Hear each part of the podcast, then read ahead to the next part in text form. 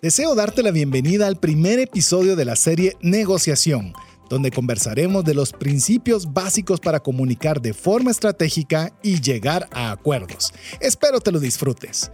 El episodio de hoy es gracias a Central de Negocios, una agencia confiable de seguros en Guatemala, donde puedes cotizar tus seguros al WhatsApp más 502 5995 4444. Tener seguros es una decisión financiera inteligente. Iniciamos.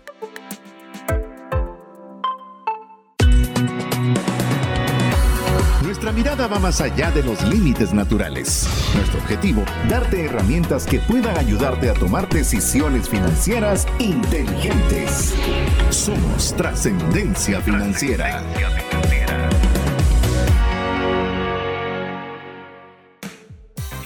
Soy César Tánchez y me gusta mucho el sushi.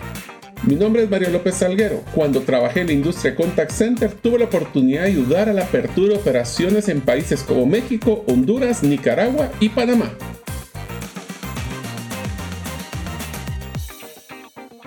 Hola, te saluda César Tánchez y como siempre un verdadero gusto, un verdadero placer, un verdadero honor poder estar en un programa más de trascendencia financiera, agradeciéndote el favor de tiempo que nos dedicas. Haremos todo lo posible para que sea un tiempo que valga la pena. Pues queremos que este sea un espacio que te ayude a tomar decisiones financieras con inteligencia. ¿Para qué? para honrar a Dios con la buena administración de los recursos, para que tengas lo suficiente para las necesidades y deseos de tu familia, pero también que tengas más que suficiente para poder compartir con una mano amiga que tanto necesite de tu ayuda. Así que bienvenido a Trascendencia Financiera. Así también le doy la bienvenida a mi amigo, coanfitrión, coautor y compañero de múltiples actividades, Mario López Alguero. Bienvenido, amigo.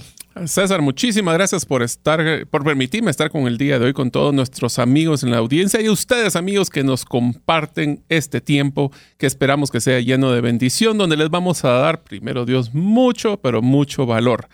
Yo quisiera hacerte una pregunta, César. Yo quisiera, ahorita te cuento de que mi hija está eh, pues ya está llegando a su mayoría de edad y está pensando pues que necesitaremos un vehículo. ¿Qué crees que está ella, la diferencia que entre lo que ella quisiera como vehículo y lo que yo estoy dispuesto a darle? ¿Qué tanta crees que es la diferencia? Él puedo pensar que es ligeramente diferente, variará uno que otro detalle. Un poquito, especialmente el presupuesto, te diría. Entonces, lo que me, ha dado risa es el proceso de cómo ella ha estado empezando a a, poner los pequeños cápsulas de ideas de qué tipo de vehículo quisiera, de qué tipo de color quisiera. Entonces ha sido un proceso muy interesante de negociación en cómo ella quiere que nosotros hagamos una inversión un poquito más alta y nos empieza a vender todos los beneficios que tienen los diferentes vehículos que ella le gusta. Así que con este preámbulo, les amigos, hoy vamos a hablar de una serie que creemos que le va a dar mucho valor, pero en serio, mucho valor. Por eso es que si antes le decimos pongan papel y lápiz, hoy sí esperamos que lo escuchen varias veces estos episodios, pero más importante, que le pongan la referencia, qué número de episodios del podcast, porque la próxima vez que usted quiera negociar, así como mi hija me está negociando a mí el vehículo, vengan y busquen esta serie llamada Negociación. Así es, estamos iniciando una nueva serie, es una serie que la teníamos en la carpintería por mucho tiempo, la estábamos tratando de cuidar, pero decidimos que ya era momento de que saliera al aire y hablarles sobre la negociación. Es más, queremos contarle que estábamos en lo que estábamos preparando esta serie con Mario, que es un tema que a ambos nos apasiona, es un tema ah, que nos gusta mucho. Eh, yo la verdad tiendo a ser un negociador bastante bastante duro, bastante fuerte, eh, pero lo disfruto, es parte de lo que realmente anhelo. Es más, te voy a contar una breve anécdota de una persona que me contó que en cierta oportunidad fue a viajar a Turquía. Fue a Turquía y llegó a uno de estos, obviamente, estos mercados. Y te estás. Quiero, amigo, a mí, que usted se ponga en el contexto de cuando te dicen turco, hermano, ¿verdad? Que son duros negociadores, son, son negociadores acérrimos y la persona que lo estaba guiando por el mercado le dice, mira, Aquí, por supuesto, vas a poder regatear, es decir, vas a poder negociar los precios que, con, lo fuerte que tú que lo que fuerte que tú quieras. Pero quieres que te dé un consejo para que realmente tengas éxito en la negociación, porque aquí vas a meterte con negociantes duros. Va a ser que le des el billete al, al, a la persona que querés comprar.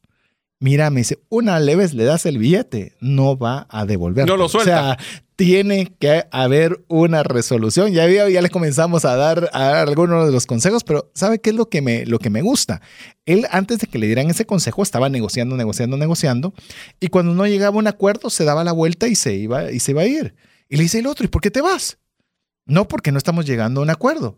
Pero siempre la estamos pasando bien, ¿por qué te vas? Es decir, eh, quítele lo negativo, el contexto de la negociación y páselo bien. Yo estoy feliz negociando. Tú también entra en esa misma línea y disfruta la parte negociadora tú también. Yo creo que una de las formas que podemos ver a una negociación es como un baile. Unos se mueven para un lado, otros se mueven para otro lado. Idealmente llegaremos al punto de la pista de baile que queremos llegar, pero es un proceso de estira y encoge constante. Pero el punto más importante, amigos, es por qué estamos en trascendencia financiera hablando de negociación. Así es. Y es que nosotros dejamos muchísimo dinero sobre la mesa o perdemos oportunidades por el simple hecho, simple hecho de negociar. Y quiero aclarar un comentario que hizo César. Negociar sí es una parte, una forma, una estrategia de negociar es regatear. No es la única. Hay muchísimas más que vamos a poder utilizar. Pero ¿sabes cuál es uno de los retos más grandes para todos nosotros, especialmente para personas que son introvertidas?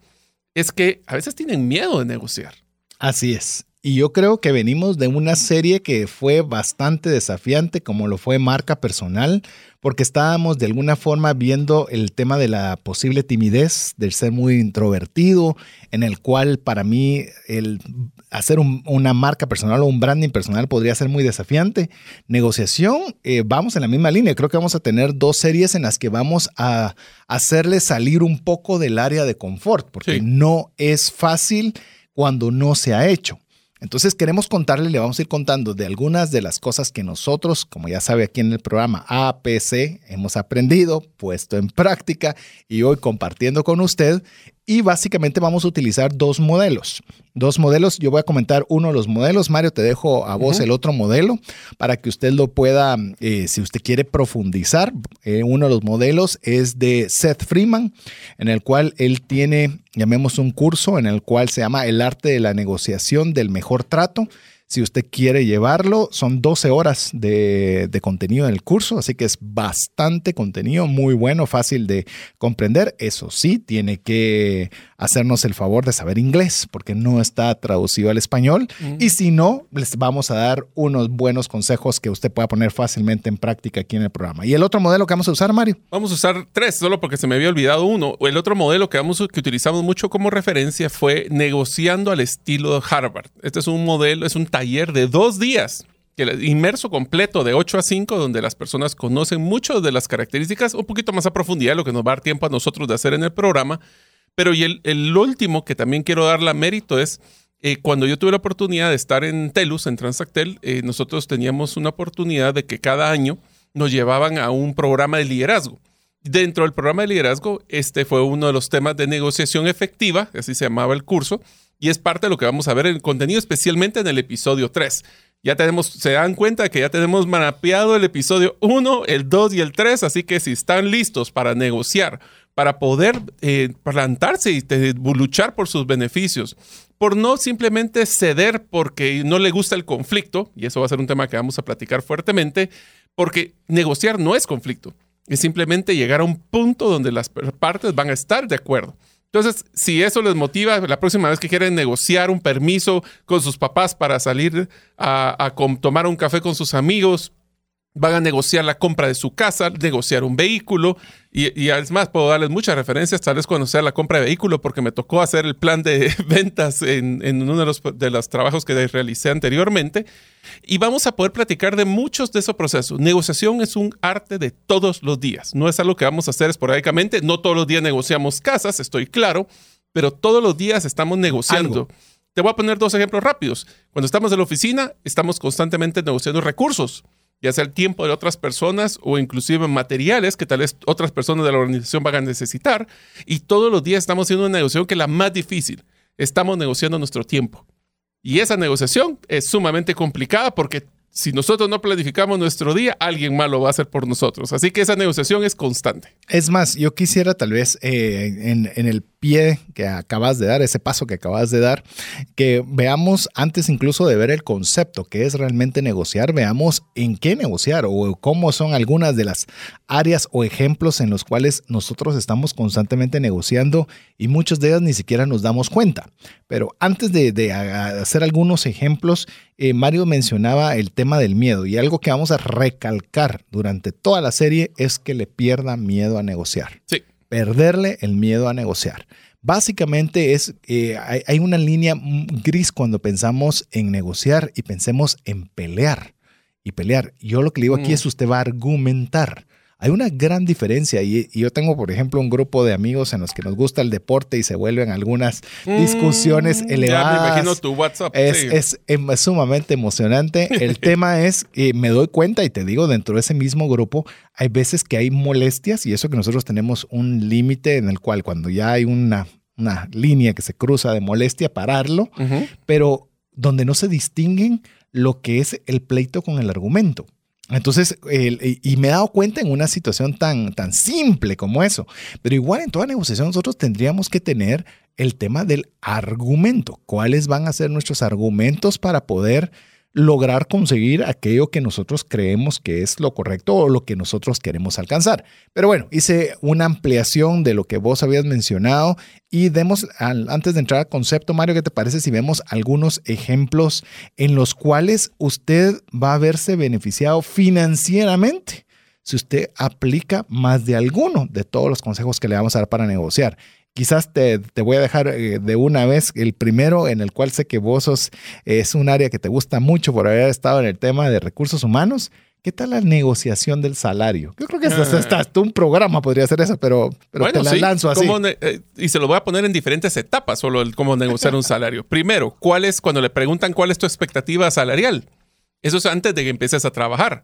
En el segundo es cuando empiezas ya en el proceso de crecimiento dentro de una organización cuánto es el, valor que nosotros quisiéramos o cuál es la expectativa que tuviéramos a la hora de ser promovidos, por ejemplo. O aún mejor, ¿cómo es tu negociación cuando estás hablando de una comisión o una compensación variable? Todos estos temas son los que van a tener beneficiados a la hora de negociar, pero les dejo esa tarea. Cuando ustedes empiecen a hacer una entrevista y les preguntan cuál es su expectativa salarial, ¿qué contestan?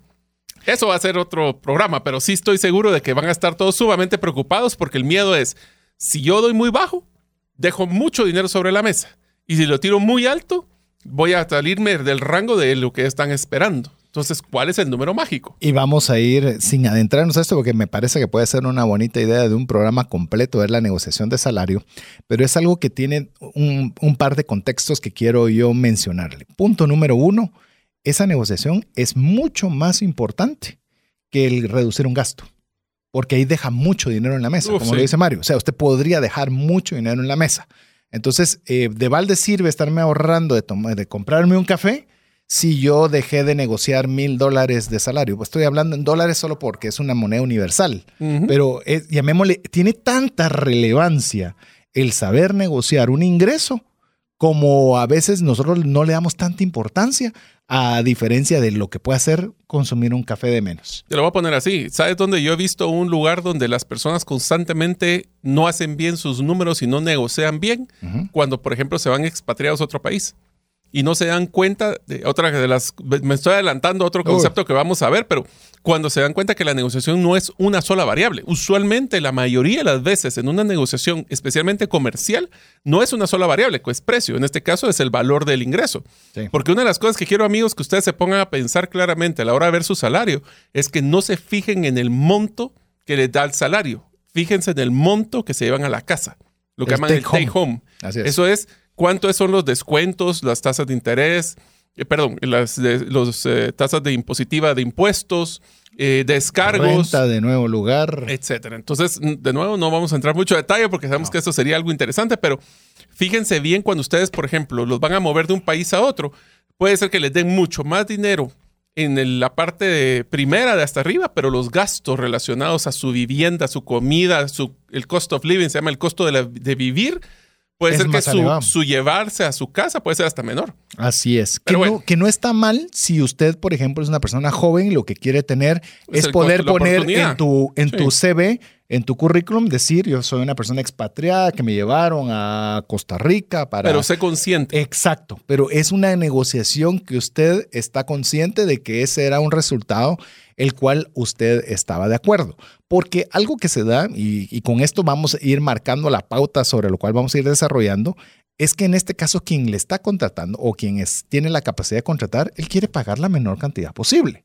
Y eso, y, eso, y eso usted también lo tiene que tener en mente. Es una negociación en la cual no solo le están preguntando a ver qué le gustaría. No, yo tengo un presupuesto y de ese presupuesto ojalá yo pueda pagar la menor cantidad posible dentro de este rango. Pero saber y escuchar esta serie les va a ayudar a tomar decisiones inteligentes. Por ejemplo, ¿sabes qué es una negociación inteligente en el tema Sí. de salario? Tal vez decirles, mire, ¿sabe qué? Tal vez no, no voy a, no, no necesita darme el 20%, pero en vez del 20, deme solo el 15%, pero usted me paga la gasolina y la depreciación del vehículo. Los viáticos. ajá. los viáticos. Entonces ahí uno va aprendiendo de que lo que busca una negociación es maximizar el valor para las partes. Ambas. Porque si es Para gar- todas las involucradas, Todas las hecho. involucradas. O sea, Sí. si no, no va a haber una negociación. Y, otra cosa que vamos a hablar también en episodios siguientes es que acuérdense que la negociación uno lo ve como que es un factor o un evento único en el tiempo que no va a repercutir en nada en el futuro. Y eso jamás pasa. Si yo hago una negociación mala, posiblemente si yo negocio con un proveedor y le meto 90 días de crédito y con precios muy bajos, posiblemente la persona lo va a hacer por necesidad al principio, pero esa persona no va a querer volver a hacer negocio con nosotros. Sí, Entonces tenemos que ver que las negociaciones no solo no son unilaterales de una sola variable, sino que también tienen repercusiones en el tiempo. Y la pregunta es, a la hora de negociar una venta, por ejemplo, de un bien inmueble, hablaremos tal vez un poco más fácil, un tema de un vehículo, la pregunta es, ¿queremos una venta o queremos un cliente? ¿Queremos una negociación única o queremos una negociación que genere una satisfacción para que esa persona nos busque una y otra vez? Inclusive vos mencionabas algo que me parece un buen punto en la negociación. Usualmente estábamos viendo, por ejemplo, en el tema de salario, una persona con poder, que es la que decide, y la otra la que está proponiendo algo para ver si se logra la negociación. Pero también te pones a pensar, ah, es, lo está diciendo muy bajo, voy a agarrarlo por ese monto. Pero el no ser un monto correcto, justo para todas las partes, se está ganando un problema a mediano o largo plazo. La gente se entera siempre. Por su- ni- deja que se entere, va a estar por debajo de lo que debería Y a la primera las- oferta se va. Bueno, te lo pongo así. Ese es uno de los grandes factores de la gran renuncia que está pasando en Estados Unidos. Las personas cambiaron su modelo de valor. Antes su valor más pri- principal era el número, era el dinero. Ahora que ya estuvieron encerrados en su casa, se dan cuenta Tiempo. que necesitan un valor adicional que es la calidad de vida, el balance entre personas, el tiempo con su familia. Entonces, inclusive, si creemos que una negociación ya había terminado, todos los días negociamos algo nuevo. Ahora se pone bueno, así que si usted puede darse cuenta, amigo, amiga, con solo el primer tema, Tema. de en qué negociar, le, le- le- sabe que es algo muy bueno cuando usted está negociando, y eso lo, eso lo tengo muy, muy claro, es de que usted está en una buena posición. ¿Por qué? Porque implica que hay interés de las partes. Porque si no hay interés en las partes, no hay negociación. O sea, si usted le está hablando solo a la CIA, ahí no hay negociación. Pero si usted tiene chance de hablar y la otra persona le está escuchando y le está rebatiendo, es de que hay interés. Y el interés es valiosísimo. Es decir, lo que no hemos llegado es un acuerdo, pero hay interés entre las partes. Y eso siéntase relajado. Incluso nosotros tenemos con Mario una propuesta financiera que hicimos a una institución y parte de eso, pues habían varias personas, eh, llamemos también, optando por esa alternativa. Y parte de nosotros que nos sentimos muy contentos es que se nos llamó una segunda ronda. Esto implica interés. Entonces, hubieron algunos factores, entre ya los cuales cree usted que es. Queremos que nos hagan un descuento. Y está bien. Es, es parte de la negociación, pero no se sienta. Y ahora me están diciendo y aquí me volvieron a Pero llamar. para eso pero- hay que saber bien nuestros números y ahí es parte de lo que vamos a hablar cabal en esta serie, porque si no conocemos los números, decimos gracias y no sabemos a qué dijimos gracias. Así es. Así que uno de, las, de los ejemplos para negociar, estamos hablando salario. Este lo tenemos muy fresco, Mario. Así que, ¿qué te parece? Compra de bienes. Bueno, compra de bienes. A En ver. compra de bienes tenemos que tomar en cuenta de que no solo es el monto, tenemos que ver términos, como por ejemplo Sí. si hay un tema de arras, razón. si hay un tema de, de que se hace, el- por ejemplo, una de las cosas cuando hacemos un bien, un bien inmueble, tiene que ver también con cuánto es el anticipo. Es un no diluido en cuánto tiempo. Se está comprando en plano, se está comprando ya físico. Hay un tema, hay tema de plazos, hay un tema de, bueno, solo negociar con tu hipoteca va a ser tema de tasa.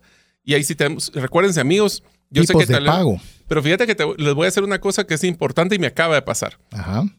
Vayan a hacer shopping cuando tengan un crédito. En serio, vayan a ver opciones en varios bancos. No se queden con el primer banco que les ofrece, porque es increíble la variación. Estoy hablando de dos a tres puntos de tasa de interés que a veces los bancos tienen. Y no tengan miedo. O sea, ustedes, yo sé que tal vez no todos tenemos el récord crediticio ideal. Eh, eh, los índices de endeudamiento pueden estar bien altos, pero lo interesante aquí es ver opciones y sobre esas opciones poder seleccionar. ¿Qué vas a negociar? ¿Cuántos años? ¿Qué tasa? Pero mucho ojo, hay que poner cosas adentro que usualmente no miramos, como los costos de los seguros, si es que va a ser obligatorio, el costo del porcentaje de que le van a cobrar de gastos administrativos y cierre, el tema si hay que hacer una revaluación y el impuesto sobre el IUCI o sobre el impuesto sobre la propiedad inmueble.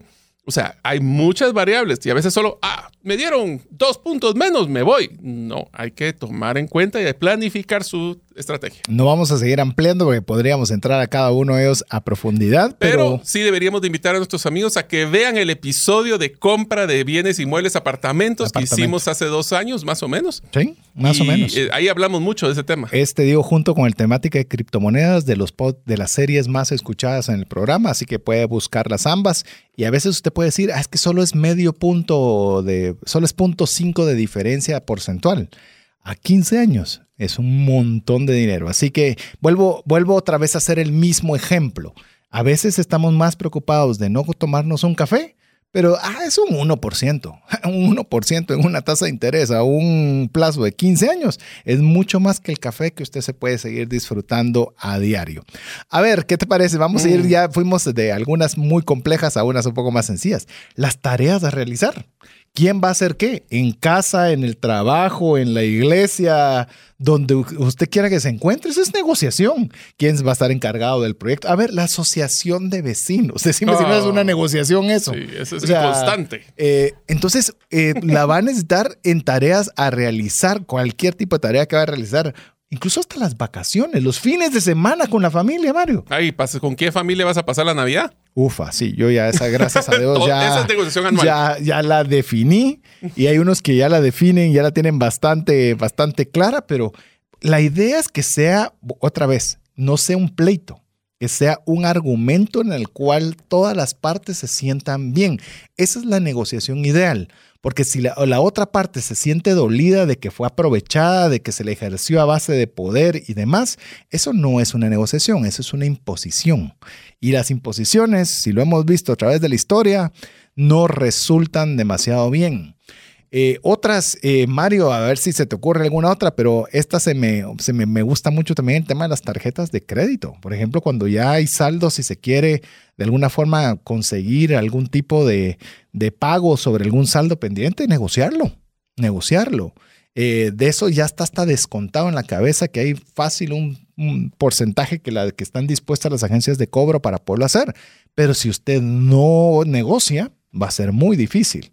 Y cuanto usted vea de veras que ya le dijeron que no, luego de decir mil veces, pues ahí ya sabe que ya llegó hasta el punto donde realmente, realmente pueden. Sí, totalmente. Yo que estuve muchos años en, en el tema de agencias de cobro, les podemos decir, si usted está con la disposición, primero no se esconda, y segundo, si usted tiene la disposición, llegue y negocie. Le puede negociar términos, puede manejar descuentos, pero solo si usted se presenta. Esto son- funciona muy bien en todo lo que tenga que ver con deudas. Vuelvo, es que no puedes negociar con una silla. O sea, No. ni con tu pensamiento. O sea, No. para negociar tiene Hay que, otra negociar a otra persona. Sí. Estamos hablando que usted va a tener que interactuar para poder tener diferentes puntos de opinión para llegar a un consenso en el cual se beneficien todas las partes. Ese no es el Hay concepto, que pero prepararse, pero- es lo que decías, exactamente. Inclusive cómo prepararte en temas como descuentos en precio, como nos acaban de hacer a Sí. nosotros. Pero y regresamos ahí, cuando agarramos el ejemplo de esta última propuesta, no solo nos negociaron el precio, nos manejaron plazo. también plazo de créditos, nos de- incluyeron un par de variables más. Usualmente la negociación... movilización geográfica. Ah, vale. Entonces ahí se van a dar cuenta ustedes de que para lo que sí es, y me voy a adelantar un poquito, hay que entender qué es lo que más le interesa a la otra parte, cuánto es lo que más te interesa, y a veces puedes ceder un poco, pero tenés que pedir de regreso. Vamos a hablar de esa metodología próximamente. Pero inclusive yo te diría, otro lugar donde nosotros podemos ahorrar o mejorar nuestro término es cuando a veces tenemos ya pagado un crédito y queremos extender el plazo para poder bajar la cuota. ¿Por qué qué? Porque creemos de que va a haber un problema que nos va a afectar en nuestros ingresos y queremos tener cuotas más bajas, podemos hacerlo. Lo que pasa es que las personas, primero, no saben que existe este tipo de estrategia y segundo, no se toman el tiempo de ir y negociar. Yo sé que negociar genera ansiedad, sé que genera mucha incertidumbre, genera miedo, pero saben amigos, miedo no es trascender financieramente.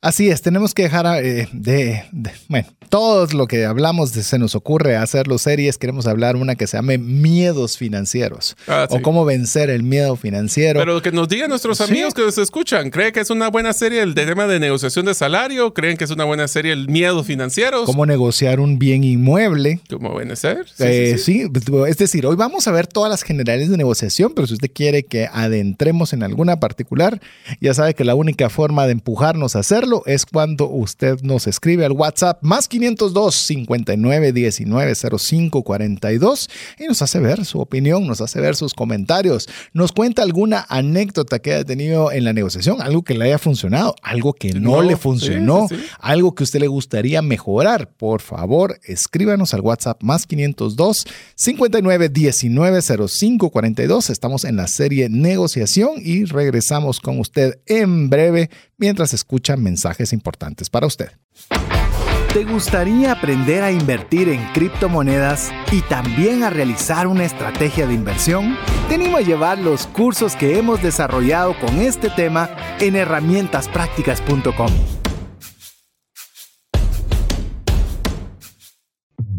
Hola, te saluda César Tánchez y deseo animarte a invertir en tu educación financiera. Te recomiendo adquirir el libro Más rápido y más lejos en sus finanzas, en el que obtendrás un mapa de 5 pasos para tener una vida abundante y feliz. Solicita el tuyo al 4236-0263 o si vives fuera de las fronteras de Guatemala, puedes adquirirlo en formato digital o físico por medio de Amazon. Decisiones financieras diligentes que honran a Dios y provean recursos para nuestras familias y prójimo. Así es, ya se encuentra usted negociando qué va a cenar, qué va a almorzar, qué va a desayunar, qué va a hacer el fin de semana, con quién se va a juntar, con qué familia va a estar en, Navidad de este año. Bueno, muchas negociaciones. Queremos darle algunas ideas para que esas negociaciones lleguen a buen puerto. Recuérdese que no vale la pena una negociación si no salen ganando todas las partes. Así es bien importante. No solo vele por su pedazo, sino que vele que sea un pedazo justo, adecuado para cada una de ellas. Le mencionábamos algunas de las áreas en las cuales el, poder tener una forma de negociación un poco más técnica le van a ser de ayuda. Eh, pero quisiera tal vez enfocarnos en algo, Mario, que, que no quería que lo dijéramos tan rápido para terminar el primer segmento, que es que no todo es un formato estándar. ¿A qué me refiero con esto? Cuando usted quiere eh, rentar una casa, le dan un machote, un formulario estandarizado donde le dicen los mismos términos que están escritos para Raimundo y Medio Mundo, para la renta de la oficina, para la compra de un bien, para un formato laboral. Eh, a veces yo leo los contratos de trabajo y digo, le ponen hasta cosas, eh, enviar y recibir fax. Ya ni siquiera nadie sabe qué es un fax, ¿verdad? Pero, pero ahí está, es como parte de las atribuciones de fax. Usted lo que quiere, lo que queremos tal vez hacerle énfasis y vamos a procurar que cada punto no adentrarnos en tanto, sino vamos a necesitar un año para hablar de temas de negociación, pero es que usted no tiene que seguir ese formato. Usted puede ser creativo, puede utilizar distintas formas de negociación que no sean las normales y cotidianas. Antes de darte chance, te doy yo un ejemplo de algo que yo puse en práctica. Eh, cuando inicia COVID, nos encierran a todos, se cierran las oficinas y las rentas continúan. Obviamente eso era algo que estaba complejo. Ah, comenzamos a negociar de que nos pudieran hacer un descuento de la renta, lo cual accedieron por un tiempo limitado, lo cual eh, la economía no se estaba reactivando a la misma velocidad que el tiempo que nos dieron para ese descuento, por lo cual eh, pues le indiqué que necesitaba un descuento mayor o de lo contrario tendría que buscar alternativas. Estaba cerca de cumplir el contrato, me faltaba un mes, dos meses de los contratos que habíamos firmado de tiempo. Y le, digo, comienzo a buscar una alternativa, una alternativa donde poderme trasladar que fuera mejor. Y la persona decidió que si yo me quería movilizar, me iba a ejecutar el contrato, es decir, tenía que pagar las rentas pendientes. en lo cual pues obviamente era parte de mi, de mi llamemos, mi, mi bagaje que tenía que llevar para cualquier negociación. Logro conversar con una persona en la cual en el mismo edificio, en la cual tenía una oficina que era cerca del 40% más grande que la que tenía y al precio que yo realmente podía y esperaba pagar. Entonces le, digo a la persona, mire, tengo una propuesta, usted dígame esta propuesta, si le parece, continuamos. Para mí era más fácil no moverme, pero si no era viable, pues no, la persona decidió que no, perfecto, vamos con la otra persona. Y lo que le propuse, que es parte de lo que yo quiero decirle, que no tengo este miedo en decir, uno, decirle cuál era mi presupuesto que podía pagar. O sea, podrían haberme dicho que no, que era una cantidad ridícula o que no era la aplicable, pero yo no tenía pena de decir lo que yo podía pagar e incluso lo puse un ligero incremento escalonado, porque obviamente yo también pensaba que conforme se fuera reactivando el país, pues obviamente comenzabas a tener más negocios y podías tener para ir subiendo escalonadamente la renta, lo cual para la contraparte fue no solo bueno, sino que también lo sintió como consciente. Es decir, entiendo que ahorita está difícil, pero conforme vaya esclareciéndose el tema de pandemia, pues también yo voy a tener un ingreso más alto. Y fue una negociación buena para todas las partes. Entonces, usted, eso no, eso no estaba escrito en un contrato. En un contrato usted no ve una renta escalonada, pero nosotros lo implementamos. Es decir, va el primer año es por tanto, el segundo año es por tanto y el tercero es por tanto. Y todavía ahí fuimos moviendo, movilizando números, pero llegando hacia algo que fuera apropiado para todos. Me estiré en el ejemplo, pero te dejo con el tema de, de que no tiene que ser un formato estándar. Te lo voy a poner en dos cosas que lo que acabas de mencionar. Uno, vos tomaste la iniciativa para poder hacer un proceso de negociación que de otra forma la otra persona jamás te hubiera iniciado. No, no, no. Y dos, el hecho de que vos le presentaste una transparencia Primero, eh, vamos a hablar de lo que es un ancla, pero es, le diste el ancla para poder verlo. Segundo, demostró interés. Y tercero es que le diste la confirmación, o sea, le diste las herramientas para no estar desgastándose posiblemente en un estira y encoge muy fuerte. Esto me trae al tema de, sí, no solo no tenemos, pero también no tengamos miedo a pedir. O sea, no tengamos miedo a pedir, porque eso usualmente nos pasa. Nos sentimos de que tengo que decir amén a todo lo que nos dan. No es así pero para eso tenemos que saber algo antes, que es qué es lo que yo quiero. Y eso es la parte donde vamos a hablar en la parte de estrategias y, en los formatos, donde vamos a definir, bueno, cuál sería el mínimo esperado, cuál es el ideal, cuál es el máximo. O sea, hay muchas cosas que tenemos que ver, pero al final del día Velen por sus valores, velen por sus intereses. Em, y si no lo hacen ustedes, ¿quién más lo va a hacer? Es más, te voy a volver, voy a seguir utilizando el ejemplo de la oficina porque creo que mencionaste algo que, que, remarca este tema. En la oficina en la que estaba, era una oficina que me la, alquilaron sin nada. Es decir, nosotros le pusimos toda la infraestructura, paredes, todo. Área gris. Era un área gris en la cual pues obviamente le digo a la persona que estaba rentándome en esa oportunidad, le digo, te doy la oportunidad de que me la compres para que te quedes con una oficina montada, la cual sea más fácil de rentar. No le vio el valor y simplemente dijo, pues no. Tal vez lo que creo que quiso negociar, es decir, eh, no va a tener a dónde llevárselo y, ah, mejor me lo va a dejar. Llego a la nueva oficina y la nueva oficina, pues obviamente ya era una oficina que necesitaba un poco de remodelación, la cual le digo a la persona, mire, yo tengo obviamente una forma de remodelársela y dejársela sumamente bonita, que entre una buena cantidad de luz, que esté bastante bien yo le propongo un trato. Yo pongo todos los materiales y usted pone la mano de obra, con la diferencia en que usted se queda con todo. Es una, una mejora de la oficina para usted. Yo de todas maneras lo otro lo tenía perdido porque a dónde me lo iba a llevar. Y dado caso, yo en tres años, ese mobiliario o toda la infraestructura que yo había hecho me iba a sentir más confortable. También un lugar donde yo iba a estar, que iba a ser mucho más confortable como estaba. Y la persona accedió a pagar la, mano de obra, eh, pues sabiendo de que iba a ser una mejora muy considerable de lo que actualmente tenía y lo cual apreciaba su bien considerablemente. Entonces, aquí es donde yo le, yo le quiero decir, no estoy diciendo que uno fue el villano y el otro fue el bueno, no, lo que le estoy diciendo es la percepción de la negociación.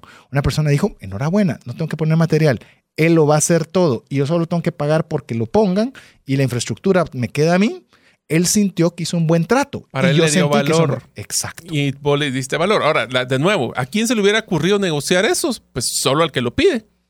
Así que amigos, no tengan miedo a pedir. Esa es la primera, el primer como que aprendizaje, hay dos, he dicho. Uno es no tenga miedo Así es. a negociar y segundo, no tenga miedo de pedir en una negociación. Tome la iniciativa, sea creativo, argumente y pierda el miedo a, a negociar, que eso es lo que hemos estado hablando, que me gustaría aprovechar para contarle un poco la- lo que significa realmente, realmente la palabra negociación. Negociación, eh, básicamente para que usted lo pueda ver, le voy a dar un par de conceptos para que usted los tenga. Es el proceso de, oiga, oiga este, este, este concepto me gustó mucho. Proceso de comunicación estratégica que busca conseguir un trato o resolver un problema. ¿Qué te parece? Mm, A mí lo que me más escuché fue comunicación, que usualmente las personas cuando están negociando creen que el menos dar información, mejor le va a ir en el proceso. Y eso es exactamente contrario. Si la otra parte no sabe qué es lo que es importante para nosotros, ¿cómo vamos a llegar a un acuerdo? Y a mí me gusta la parte estratégica. A vos te gusta la comunicación y a mí estrategia. ¿Qué va a hablar? Porque eh, se puede poner usted a pelear. No, el tema no es pelear. Es cómo, qué es lo que la otra persona puede, como lo estábamos mencionando, dónde percibe el valor. Yo le puedo decir, en la medida que usted sea más empático, mejor negociador va a ser. ¿A qué me refiero? A cuando usted se pone en los pies de la contraparte y decir, esto realmente le agregaría valor, sería fácil que me diga que sí. Entonces usted ya tiene una forma de poder comunicar de una forma estratégica para conseguir un trato. Recuérdese que en un trato deben beneficiarse ambos y en la resolución de un problema ambos también son los que se benefician. Pero también hay unas raíces que son latín. Si querés te dejo a vos esa parte del- de, de lo que es la palabra negociación ya en latín y demás. Ok, la palabra tal como proviene del latín se llama negociatio o negotiatonis. Eso, ahí se me salió.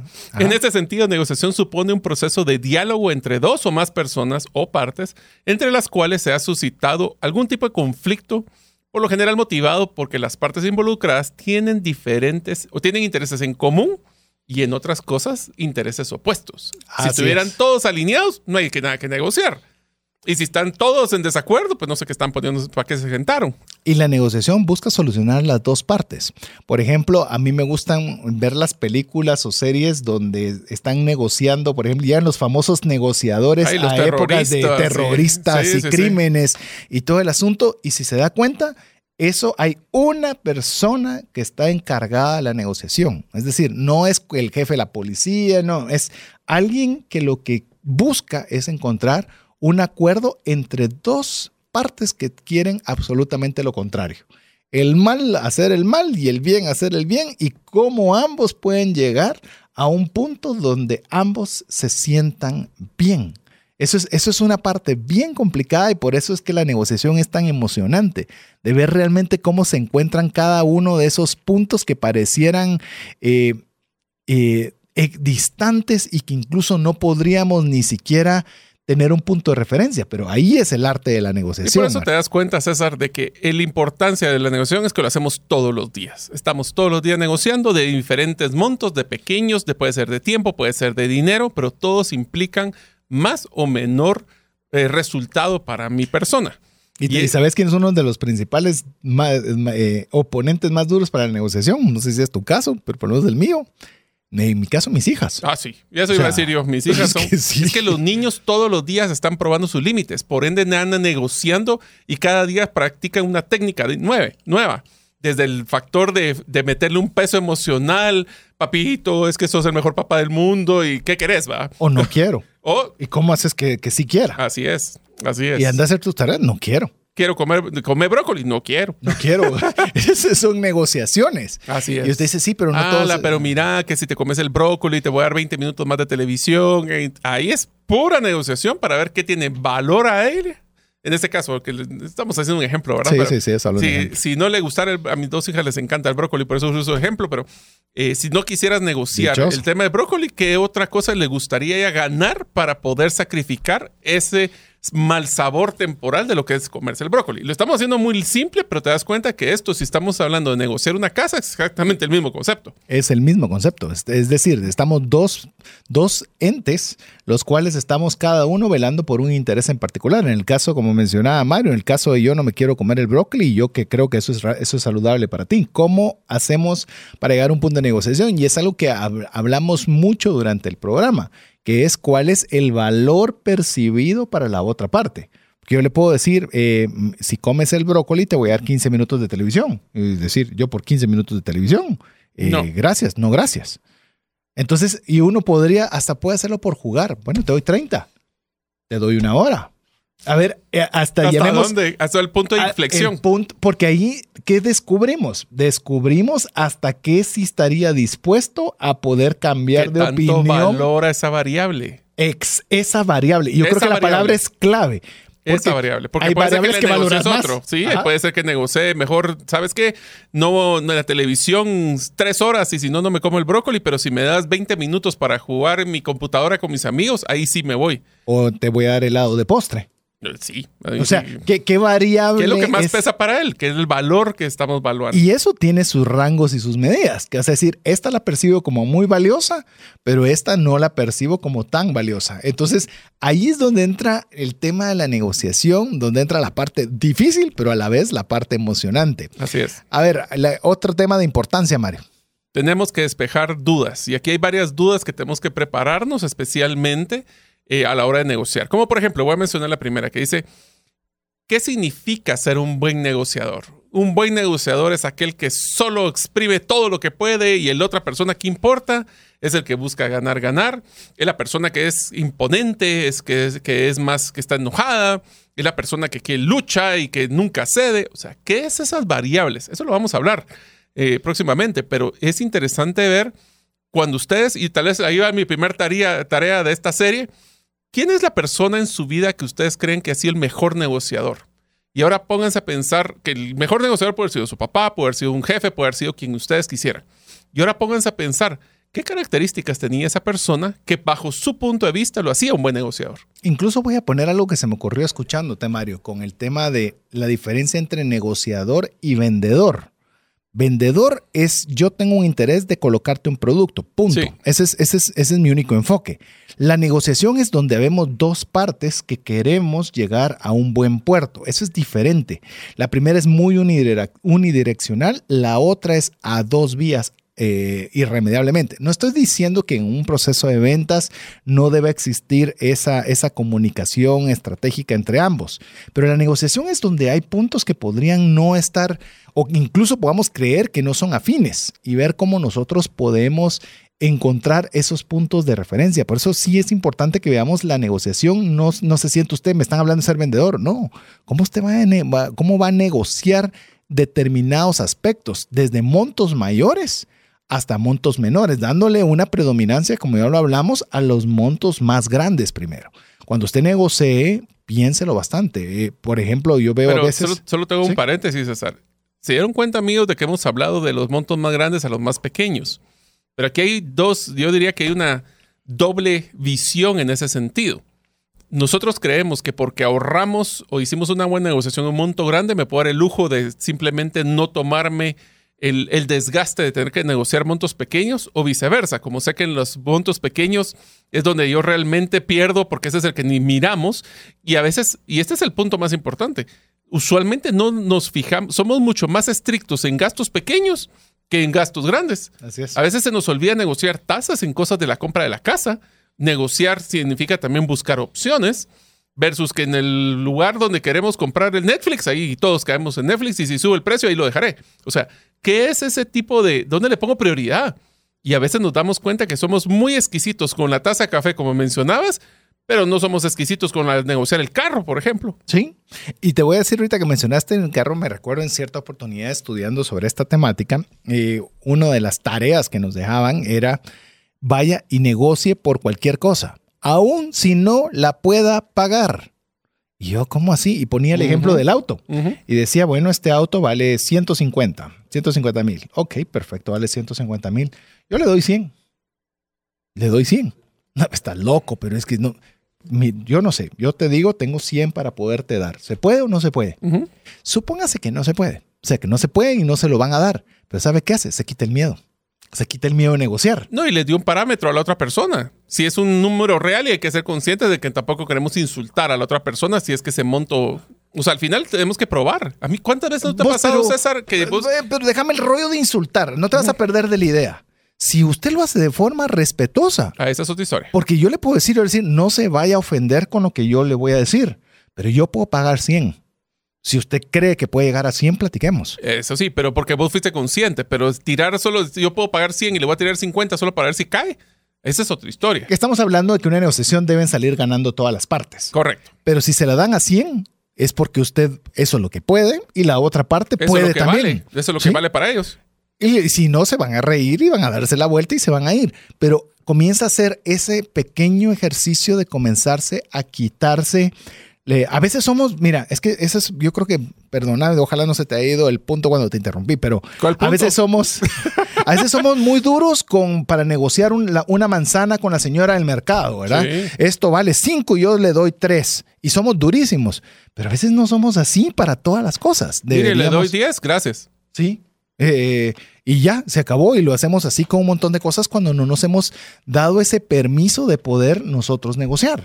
Así es. O sea, estamos claros, de nuevo, que a veces por los chiquitos somos reduros, pero en lo grande, o en el caso de cosas como los salarios, solo decimos eh, gracias Gracias. y se acabó. Y Entonces, vuelve, recuérdese, negociar no es pelear, No. es argumentar, es argumentar. Cuando usted argumenta es que tiene algo que sopesa lo que usted está diciendo. Otro ejemplo, antes de que se me pase, porque si no, a ver, Mario, nos resulta también con el tema de eh, esto, cobramos X por hacer un plan de educación financiera. Buenísimo, ok.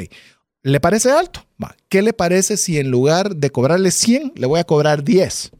Pero eso sí, me da un porcentaje de comisión por A, por B y por C. Así usted no se arriesga tanto, pero yo también participo de los beneficios. encontrar, mire, si algo yo he encontrado, César, con ese comentario es, en la mayoría, no todas, pero en la mayoría de los casos se puede llegar a una negociación si estamos dispuestos a encontrar esos puntos de valor donde vamos a poder hacerlo y hagámoslo, ¿cómo es que nosotros nos gusta decir? Hagámoslo obvio de que esta es la mejor propuesta. Un fácil, un fácil sí. Un fácil sí, exactamente.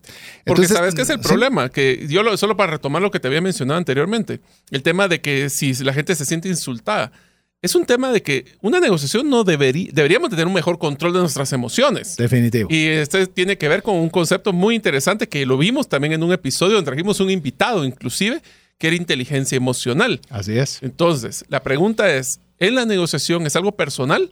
Bueno, posiblemente estoy negociando que dónde vamos a ir a pasar la Navidad, posiblemente sí lo es, pero tenemos que tratar de que las emociones no lleguen a bloquearnos y a lo mejor podemos dejar pasar un buen, buen negocio por el simplemente de que estamos cansados de la, de la negociación, desgastados, o porque el otro me dijo un valor que yo no quería. O sea, Sea como el ejemplo del turco que le mencioné a arrancar el programa, disfrute la negociación. sí. Disfrute la Yo sé que negociación. no todos lo hacen, pero sí es parte del proceso. Y, y es ese estira y encoge es adrenalina para muchos. Así y para es. unas personas, el- entre más, y te voy a dar un ejemplo, una, una persona que tuvimos nosotros para negociar, no voy a decir la descendencia y todo esto, pero fui a negociar y, y fue una negociación durísima, durísima, durísima. Y la persona al terminar le, me dijo, mira, voy a hacer negocios contigo porque se nota que hemos, hemos eh, gastado energía en poder llegar a este punto. Ah, qué buen concepto. Entonces, no Mm, es tanto gusta. la resolución, para muchas personas no es el resultado de la negociación, sino el proceso de desgaste que se generó para llegar al acuerdo. Es más, te voy a mencionar algo rápidamente. Se volvió interesante este, este, este, este despejar es el dudas. primer episodio, despejar imagínense. dudas. A ver, aquí va otro. Mire, eh, eh, recientemente en la agencia de seguros que tengo la oportunidad de dirigir, había un tema de un reclamo que estaba en, Ah, sí. llamemos que estaba complicado, de que las partes no, no se lograba pagar, no se lograba solucionar, y de un monto de 100, esto representaba un 1, o sea, era una nada pero llevó negociación de meses, llegó de meses de altos ejecutivos involucrados y demás. Yo me pongo a pensar, ¿habrá valido la pena dedicar tiempo? Imagínate, horas, hombre, de ejecutivos importantes para una resolución que no valía ni la hora de trabajo de una de las personas, no digamos de varias. Y es donde uno debe de llegar también a esa negociación de decir, no vale la pena, no, que- vale, tu no no vale la pena tu tiempo el, el hacer un desgaste innecesario donde no hay. Por eso me gustó mucho lo que mencionaste, el gasto de energía. Sí. ¿Vale la pena el gasto de energía en esta negociación o no? Pero es que algunos lo hacen por deporte. Es que ese es el problema. Algunas personas no importa si van a ganar o perder al final. Es poder. es- es- es- No. Fíjate que no es el poder. Yo no lo creo eso. Yo creo que es más que la adrenalina de estar en ese proceso de negociación y ceder ese, ese, ese shot de adrenalina es lo que le da satisfacción a las personas. Ya lo que sea al final no importa. Pero el hecho de que hayan tenido que pelear, que no. Y voy a hacer un pequeño paréntesis con tu caso. Si algo yo le he platicado a César, porque también discutimos de, los negocios que manejamos internos y, juntos y separados, yo le digo que uno de los retos más grandes que tiene la agencia de seguros es que muchas personas que están en la que tienen la póliza con el equipo de César no se dan cuenta del nivel de desgaste y el la cantidad de esfuerzo que requiere para poder llegar a una resolución. Ellos solo ven que, ah, sí, mira, tuve este problema, bueno, yo te lo voy a gestionar y, oh, milagro, se solucionó. Pero ¿cómo valoramos ese proceso para que las personas digan, ah, sí, es que esta corredora de seguros hace un buen trabajo porque lucha por mí? Ese es un reto de percepción que hay que cambiar. Sí, sin lugar a dudas. Hay mucho que se hace detrás de cocina para tratar de tener, llamemos, la mejor experiencia de usuario, pero a veces por hacer eso eh, no, no, hay una percepción de valor de la otra parte que es absolutamente claro. A ver, Mario, otro despeje de dudas es no sentirnos inferiores a la otra parte. Este es, este es muy frecuente y le digo, yo me considero un buen negociador y considero que he negociado toda mi vida porque nada me ha salido gratis. Entonces yo creo que he tenido que negociar absolutamente todo lo que de alguna forma haya logrado conseguir. Pero sigue uno siempre sintiéndose que tiene la carta de menor denominación cada vez que negocia. Uno siempre piensa, sí, el underdog, el, el menos favorito.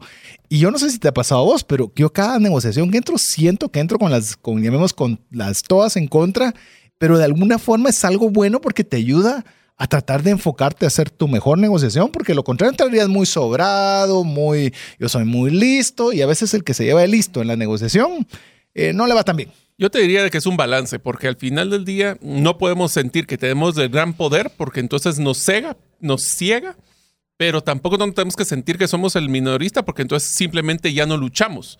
Acuérdense, en una negociación siempre tienen la opción de retirarse. Así es. Siempre. Sí. Yo sé que a veces tenemos la necesidad, yo sé que a veces tenemos el estrés y tenemos la, oportunidad, pero recuerden amigos, esa es una inteligencia emocional. Tener cuidado en qué momento las emociones, lo vamos a decir con una frase que a César le encanta, el tema del el miedo de perder. El, aversion to lose. Aversion to lose, que es el miedo a perder. Eso es lo que le pasa cuando las personas que apuestan en, las, en el juego del azar que tiene un punto que ya perdieron todo, pero la siguiente recupero, el siguiente recupero y se vuelve un cascadeo que es de nunca terminar. Y eso nos trae, por ejemplo, al último punto antes de entrar al, siguiente, segmento. es, ¿quién cree, César, que en una negociación tiene que ser el que pone la primera oferta? Eso lo vamos a discutir fuerte en los siguientes episodios, Así es. pero yo creo que incluso vamos a dejarle esa duda, para el tercer y último segmento que tenemos del primer episodio de la serie Negociación. Queremos que usted se una a nosotros. Déjenos saber su comentario. De verdad, no nos deje divertirnos solo, porque nosotros la pasamos súper bien, pero eh, queremos que ojalá usted también la esté pasando súper bien. Escríbanos al WhatsApp más 502 59 19 05 42. Adicional a poder saludarnos y compartir por ese medio. También le estaremos enviando el podcast para que usted lo pueda escuchar. Y únase con nosotros, estamos muy cerca a tener aniversario, queremos llegar a las 100 mil descargas del podcast. Nos falta, vamos a estar muy justos si usted nos ayuda. ¿Y cómo nos va a ayudar? Que cuando le llegue a usted eh, los links del podcast, no se los quede solo para usted, compártalo con sus amigos, compártalo con sus familiares. Ayuden, ayúdenos a ayudar. Eso es lo que queremos que usted se una, sea parte de trascendencia financiera, no de una forma pasiva, sino de una forma activa. Así que le recordamos antes de ir a importantes mensajes para usted que nos escriba al WhatsApp más 502 59 19 05 42. Regresamos. ¿Te gustaría aprender a invertir en criptomonedas y también a realizar una estrategia de inversión? Tenemos a llevar los cursos que hemos desarrollado con este tema en herramientasprácticas.com.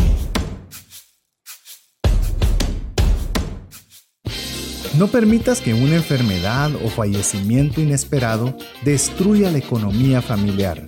Contrata un seguro de vida, gastos médicos o de bienes con expertos. Cotiza el tuyo al WhatsApp 5995 4444. Tener seguros es una decisión financiera inteligente. Mensajes vía WhatsApp 502 5919 0542. Estamos negociando con usted para que nos ayude a poder ser parte de la, de la comunidad de trascendencia financiera aplicando el APC, aprender, practicar y compartir ojalá alguno de todos los consejos o de las eh, herramientas que le estamos proporcionando, usted la pueda poner en práctica y probarla. Yo le digo, se me ha vuelto, en mi caso, se ha vuelto algo prácticamente eh, inconsciente en el cual yo ya negocio casi por todo. O sea, y no me siento ni mal, como le digo, siempre con respeto, siempre pensando en que todas las partes eh, ganen y demás, pero es parte normal si usted le ha costado el dinero que ha generado, si le ha costado tener el bien que usted tiene y quiere recibir una remuneración económica a cambio de ese bien, pues entonces si nosotros tenemos que ser los primeros en valorarlo y hacer una buena negociación. Pero estábamos hablando que es necesario en la negociación despejar algunas dudas, como ser un buen negociador, controlar nuestras emociones, no sentirnos inferiores a la otra parte y nos quedamos con la siguiente, Mario, que la vamos a mencionar porque la vamos a tratar muy bien, si no estoy mal, en el tercer episodio de la serie, pero te dejo chance que la comentes brevemente y pasemos a la otra duda que hay que despejar. Pues bueno, la pregunta que estábamos hablando antes del corte fue, ¿quién hace la primera oferta? Y ese quién hace la primera oferta, tal vez lo más importante, solo mencionarlo rápido, es que esa primera oferta, no importa quién la haga, se vuelve el ancla de donde se va a negociar para arriba y para abajo. Entonces la pregunta es, ¿queremos ser nosotros los que ponemos el ancla? ¿Queremos que la otra persona ponga el ancla?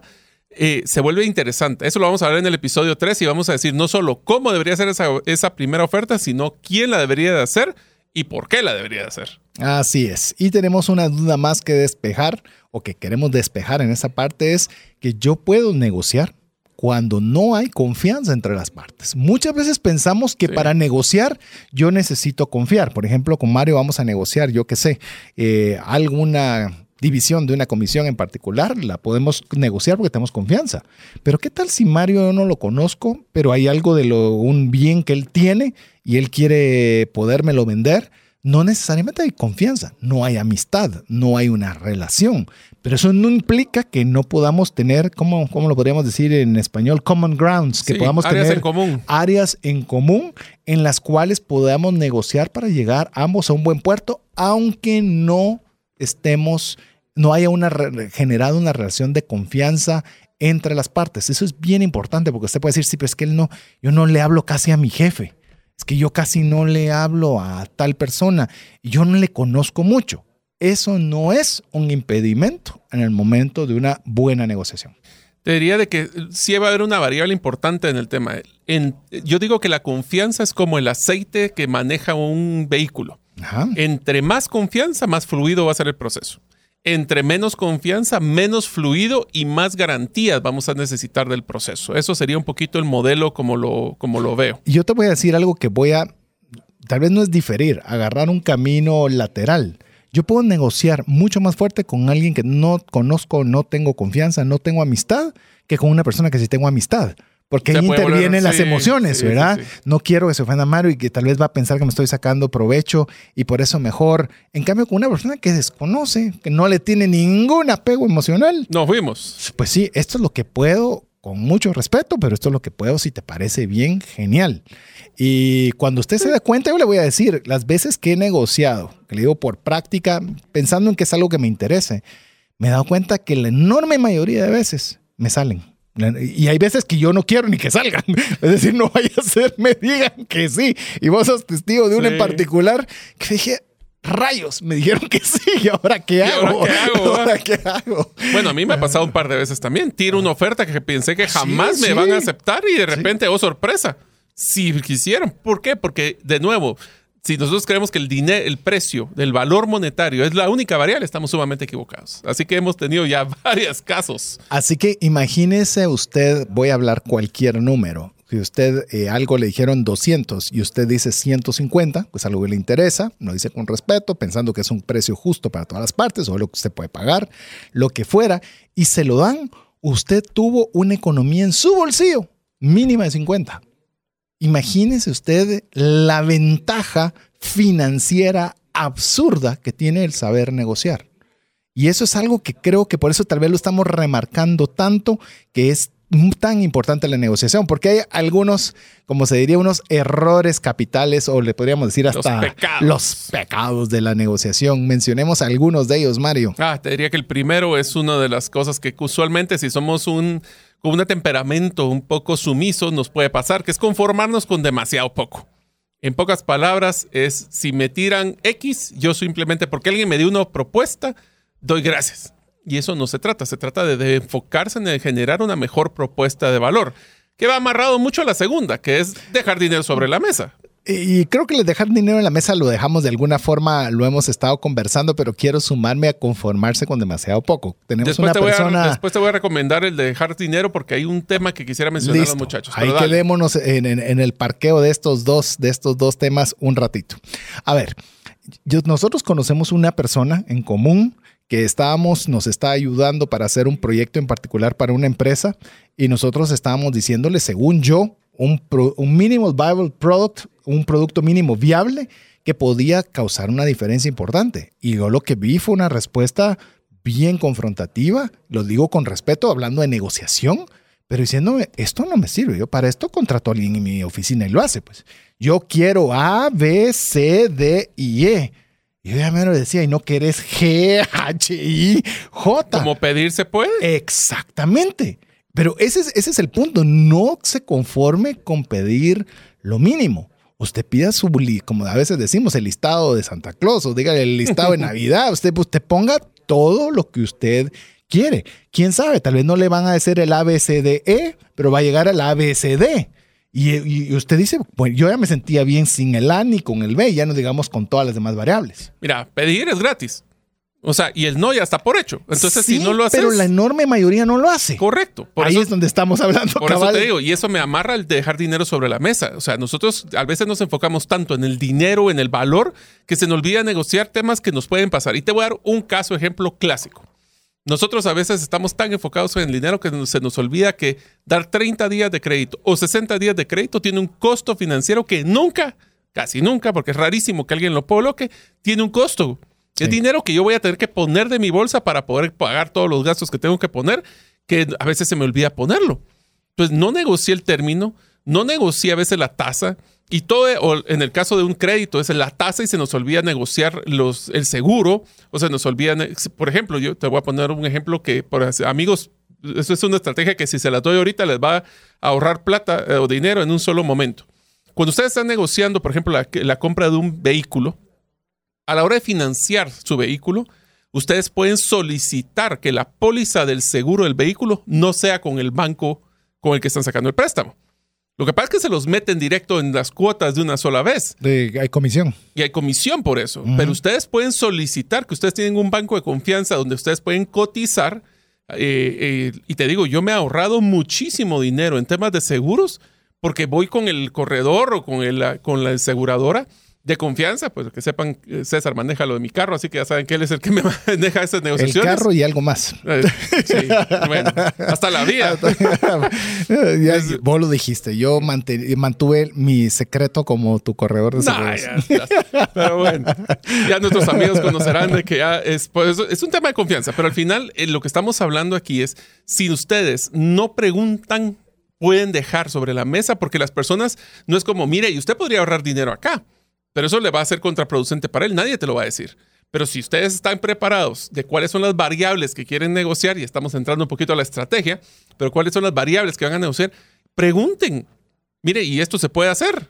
Ah, déjeme preguntar. Y muchas veces sí se puede. Lo que pasa es que nunca preguntamos. Damos por hecho de que porque así me lo mandaron, así tiene que ser. Así es. Y mire, tenemos la bendición de poder hablar. Y si podemos hablar, por eso me gusta, tal vez uno de los proverbios que más me gustan es, mejor que una manzana de oro con figuras de plata es la palabra dicha como conviene.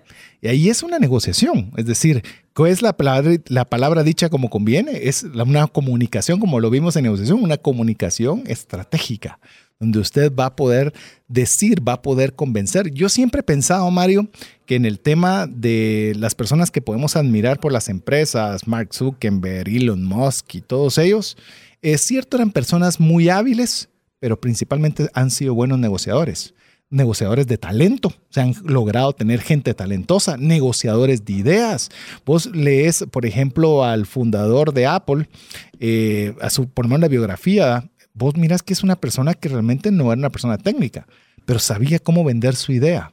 No le estoy diciendo que es el formato a seguir, porque la verdad es, es una persona que era muy particular, pero tenía esa capacidad negociadora de que él decía que todo el teléfono se podía manejar con un botón. Fue el primero, hoy ya ni botones hay, pues, pero en su momento era el que más botones tenía, era el mejor teléfono. Y él dijo, todo se debe lograr con un solo botón. Sí, pero. No, hombre, pero si lo, No, aquí eso no lo- se lo ideal puede, era el Blackberry que tenía ¿sí? 38 botones. sí. Y Steve Jobs vino y dijo, no, esa es la forma que hay que hacer y consiguió el talento técnico, humano, recursos, eh, ventas y demás para lograrlo hacer. Entonces, sí es muy importante. Pero ¿qué te parece también este, este pecado, Mario, de alejarse de la mesa cuando hay una buena oferta? Eso pasa muchísimo cuando son negociaciones desgastantes, donde son ya se llevó mucho tiempo o hay demasiadas variables o hay muchas personas donde alguna ya se desesperó, ya no quiere estar ahí y lo que pasa es que nos levantamos de la mesa y a lo mejor nos faltaba un poquito para poder llegar a esa resolución donde nos iba a beneficiar. Ese es un tema de desgaste, es un tema de emociones, es un tema de tiempo. Es más, te puedo decir, a veces pueden ser malos entendidos. También. Estos malentendidos le voy a contar. Si la comunicación no es buena, eso pasa. Y, y- y- y que tal vez le puedo decir, caí en el, llamemos, en el error que le repetimos constantemente en el programa. No pregunté, supuse. Y el, siempre le decimos, "N- pregunte, no suponga. Pregunte, no suponga. En cierta oportunidad me pidieron hacer una, una un, llamemos un, un tema de educación financiera para una institución y en la cual me pedían que fuera eh, de exclusividad. Y yo negué, les dije, no puedo darles exclusividad porque los principios de educación financiera son básicos. O sea, es decir, no puede haber exclusividad de esa parte.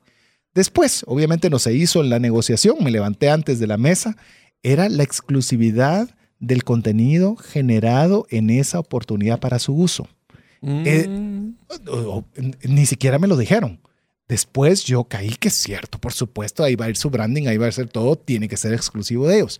Pero no me levanté de la mesa demasiado pronto. claro, sí. Exacto. Y si usted tiene algo que no entiende una coma, un punto, vuélvalo a poner en la mesa. Disculpen, vi esto. Quiero entender que lo que ustedes realmente se, vale refieren preguntar. es esto. Sí. Porque en base a eso usted le puede decir, ah, es que yo había entendido otra cosa y si ese no es un factor, se da la negociación. Es, al final se vale preguntar. Regresamos al punto, es inicial. Y vamos con, perdón. No, ¿ibas a dale, dale, que cabal íbamos ahora a ver cómo es el poder que realmente tenemos a la hora de negociar. Nos hablábamos de que a veces nos sentimos inferiores, pero no, tenemos el poder. Una de las cosas que tenemos que estar claros es que nos- como pecado anterior era conformarnos también a veces con términos peores a nuestras alternativas. La pregunta es, ¿y teníamos claro nuestra alternativa? Y entonces eso nos trae que tenemos que negociar nuestros intereses. Esa alternativa que tanto queríamos luchar, pues la tenemos que tener claras.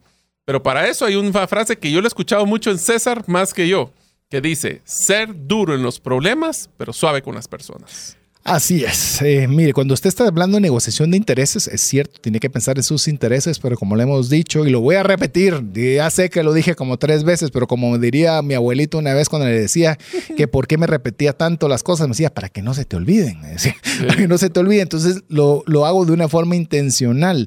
La negociación debe ser buena para todas las partes. Entonces, él es una negociación de intereses, tanto suyos como la, la otra parte. Duro con el problema, suave con la solución. Mario mencionó una dinámica que es, gracias a Dios, no es tan frecuente, pero sí, por lo menos no pasa tiempo sin que yo tenga que ver algo con el tema. Es que con mis clientes somos muy suaves, muy suaves en cuanto a que la experiencia sea lo más expedita posible. Bueno, seguir muy lejos, cobrar, ¿verdad? Sí. Cobrar es una de las cosas más difíciles que podemos hacer. pero, pero duros con el problema. Por ejemplo, cuando hay cosas que no son correctas, nosotros vamos a pegar, nos apegamos a la póliza, a la coma, al punto, al i y al o. Y no estoy siendo exagerado, en el cual nosotros vamos a velar por los intereses de las personas y vamos a ser sumamente duros en que se trate de forma justa, de acuerdo a las condiciones de una póliza. Pero eso no implica que uno sea ni maleducado, No. ni prepotente, ni falta de respeto, ni impositivo, sino que de una forma respetuosa se negocie en base a los términos que se pactaron.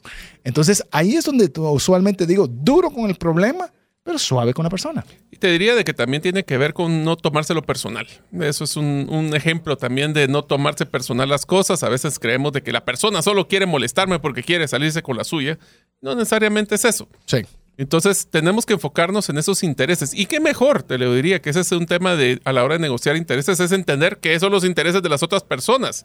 ¿En qué interés, no posición está enfocado? Sí, ese es un buen punto. No es el, o sea, qué es lo que quiere y otro es cómo lo quiere hacer. Esas son dos cosas separadas. ¿Y qué tal si empezamos a crear esas opciones creativas para llegar a ese punto intermedio de los intereses? que queremos ambos lograr cumplir en esta negociación. A ver, definamos. Posición es lo que digo que quiero. Oiga bien, lo que digo que quiero, no lo que quiero lo que digo que quiero, es decir, lo que exijo. La demanda. La demanda. Y los intereses es por qué deseas lo que pides. Porque a veces podríamos encontrar formas de llegar a los intereses, pero no por la vía que originalmente está pensando la persona que está haciendo, en este caso, la demanda o tiene la posición. Que te das cuenta que esa es una de las reglas de oro que vamos a hablar en los próximos episodios de ser flexible con el camino, pero no necesariamente con los resultados. Muy buena, me gusta eso, ser flexible con el camino. Que es básicamente también cuando haces un plan estratégico, un plan de negocio, siempre van a haber cosas que pueden cambiar en el tiempo. Mientras más platican y más se conocen, puede ser que tal vez la forma de llegar a tu meta no era la punto A, punto B, es el punto, la forma más rápida de llegar, sino que vas a tener que dar una vuelta por el polo sur y regresar, pero vas a lograr tu meta. Simplemente fuiste flexible con el camino. Así es, y eso es una parte muy importante de la negociación. Si usted quiere, mire, por eso le decimos que por favor oiga el podcast, mejor aún compártalo también. Mire, si usted quiere ser parte de trascendencia financiera, tiene el APC que ser parte de su vida. Aprender, practicar, pero no me puede olvidar el compartir. También debe usted compartirlo con alguien más, porque solo este concepto, la diferencia entre posición e intereses, es algo bien importante porque hay varias formas de satisfacer los intereses, pero no necesariamente en la posición demandada. Así es. Es decir, yo quiero que me den o quiero realmente por decirle algo, quiero recibirle, voy a hacer un, a esto me lo estoy inventando ahorita, quiero por la renta de mi casa, la persona me pide mil. Genial. Yo te pregunto, ¿es cierto que tú te quieres mil? Sí. ¿Tienes eh, seguros? Sí. ¿Cuánto pagas por tus seguros? Eh, 100 ah, perfecto. ¿Qué te parece si me lo dejas en 900, pero yo, pero tú te pasas los seguros conmigo y yo los pago? Ah, pero está bien, total, pagó 100. Entonces, eh, simplemente él me los va a pagar, me quito eso de encima, mi valor percibido es mil, pero yo me quedo con los mil más la comisión de lo que yo ganaría cada uno de esos seguros y para mí eso es una ganancia. Sí, yo te lo diría de una forma muy simple, es, mira, vamos a cerrar el negocio en 100 pero eh, no tengo todo el dinero, te lo voy a pagar en tres cuotas o te lo voy a pagar en varios, en varios pagos. O sea, obtuve los 100. Lo que pasa es que no es la forma que yo quería, que era un solo pago. Entonces ahí podemos ver que el camino puede haber sido diferente. O con algo que para la, llamemos el valor percibido de la persona vale 200, pero para vos tiene un valor de 100. ¿Sabes qué? Te puedo te, te, parece bien, tenés una empresa grande, y yo te puedo negociar de poderte dar N número de charlas sobre ventas o sobre negociación y que pueda negociar con cada uno de ellos. Cada, mi hora hombre vale 250 dólares, pero vos te lo dejo en 100 él percibe que recibe 250 y para mí fue un coste cero. Y garantizaste flujo en el camino, pero bueno, esas son parte de las variables. Te a conocer, bueno, son de, los, de las formas. Hay, un, hay una historia, un relato que se la quiero mencionar rápido sobre la diferencia de, de tema de intereses y posiciones. En cierta oportunidad ah, se hizo un acuerdo de Egipto e Israel sobre lo que era el Sinaí. Ambos reclamaban para sí mismos esa tierra. Los intereses se encuentran al preguntar qué desea Israel.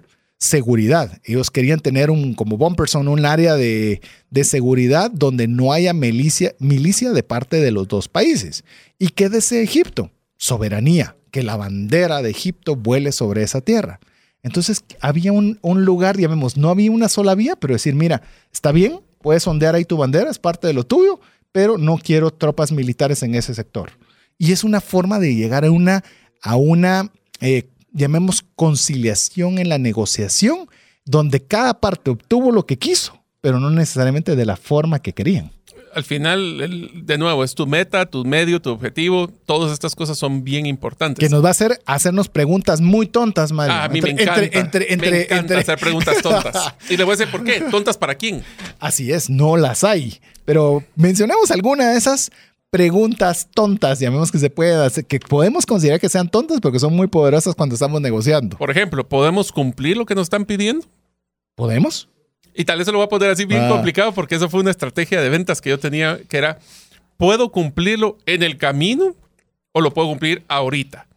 Porque es muy diferente. Muchas veces cuando uno quiere crecer, Sí. no puede cumplir lo que están pidiendo los clientes ahorita, pero podríamos hacerlo en el camino.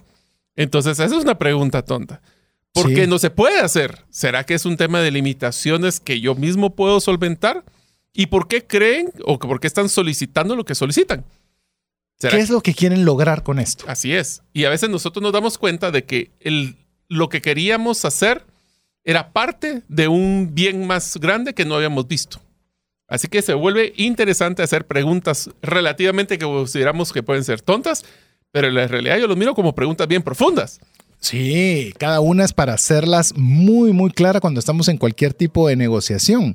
Porque ¿qué es lo que realmente quieren lograr? Por ejemplo, eh, en el caso, en el caso Mario, por ejemplo, que quieran eh, capacitación de finanzas personales, ¿para qué? O sea, ¿qué es lo que querés lograr? Ah, es que quiero que la gente salga de tarjetas de crédito. Ah, o que las use mejor. Ah, no, yo lo que veo es de que no están ahorrando. O sea, ¿qué es lo que quieres lograr? Ah, quiero hacer que ahorren. ¿Para qué? O sea, ¿qué es, cuál es, ¿en qué te beneficia como empresa el que las personas ahorren? Ah, porque entonces van a estar más tranquilas. ¿Para qué? O sea, ¿Para qué? y ¿Para es. qué? ¿Para qué? Lo que hacen los chiquitos muy bien. ¿Y por qué? ¿Y por qué? ¿Y por qué? ¿Y por qué? Para que nosotros podamos encontrar realmente qué es aquello que las personas nos están solicitando. Porque aun cuando no podamos cumplir todas las demandas, como lo pusimos la palabra, de toda la otra parte, podamos encontrar formas de cubrir las necesidades e intereses. Usted ya sabe es la diferencia entre una posición y un interés. Lo importante en una negociación es cumplir los intereses, mas no necesariamente en la misma posición. Te hago una pregunta, César. Si estamos negociando, sobre- hablemos de una consultoría, y venimos y eh, logramos encontrar de que desde la primera propuesta, mandas tu primera cotización y automáticamente te dicen que sí, ¿cómo te sentirías? Eh, que hiciste una mala negociación ¿Por qué? porque la aceptaron tan, demasiado rápido. Entonces te O sea que podrías haber hecho una negociación más fuerte. Por eso te digo, entonces, aunque podamos cumplir esas demandas, a veces tenemos que hacer un poquito el desgaste para que la otra persona también sienta de que tuvo valor en la negociación. Si uno dice amén, y esto sería uno de los, tal vez de los pecados que deberíamos de incluir, es no hacer el esfuerzo suficiente como para que la gente encuentre el valor en lo que estamos negociando. Pero tengo una pregunta. Si nosotros venimos y estamos tratando de negociar, ¿cuáles son los factores que realmente podríamos considerar por la cual las personas no están llegando a acuerdos? Yo creo que uno de ellos, y lo podríamos poner, es la investigación. No hemos hecho nuestra No debida hecho investigación, no ha hecho la tarea. Yo te quiero comentar, en cierta oportunidad estaba negociando un, un apartamento, específicamente un apartamento en determinado tipo de sector, y tal vez antes de hacer ya el proceso de negociación en un lugar, había visitado 10 opciones, ¿verdad? por lo menos de saber montos, ubicaciones, beneficios, es nuevo, es usado, eh, el sector, amenidades. eh, es decir, cuando ya llegas a sentarte, por lo menos a negociar, ya tenés un parámetro, pero ese parámetro no lo tenés a menos que haya sido tu, como se dice en inglés, tu due diligence, tu debida diligencia. Lo peor que puede hacer, y eso es algo que, que, que también lo vamos a incluir aquí, porque aunque no crea, vamos sumando al contenido que ya tenemos, es que usted entre no preparado a una negociación. Ese tal vez, ese es un delito capital, lo vamos a poner en capital. No entrar preparado a una negociación es un delito. Eso ya no sé si es, es- no debería sentarse a una mesa si no está Estás preparado. predestinado a fracasar o a dejar mucho dinero sobre la mesa. Cualquiera de los dos debería de ser.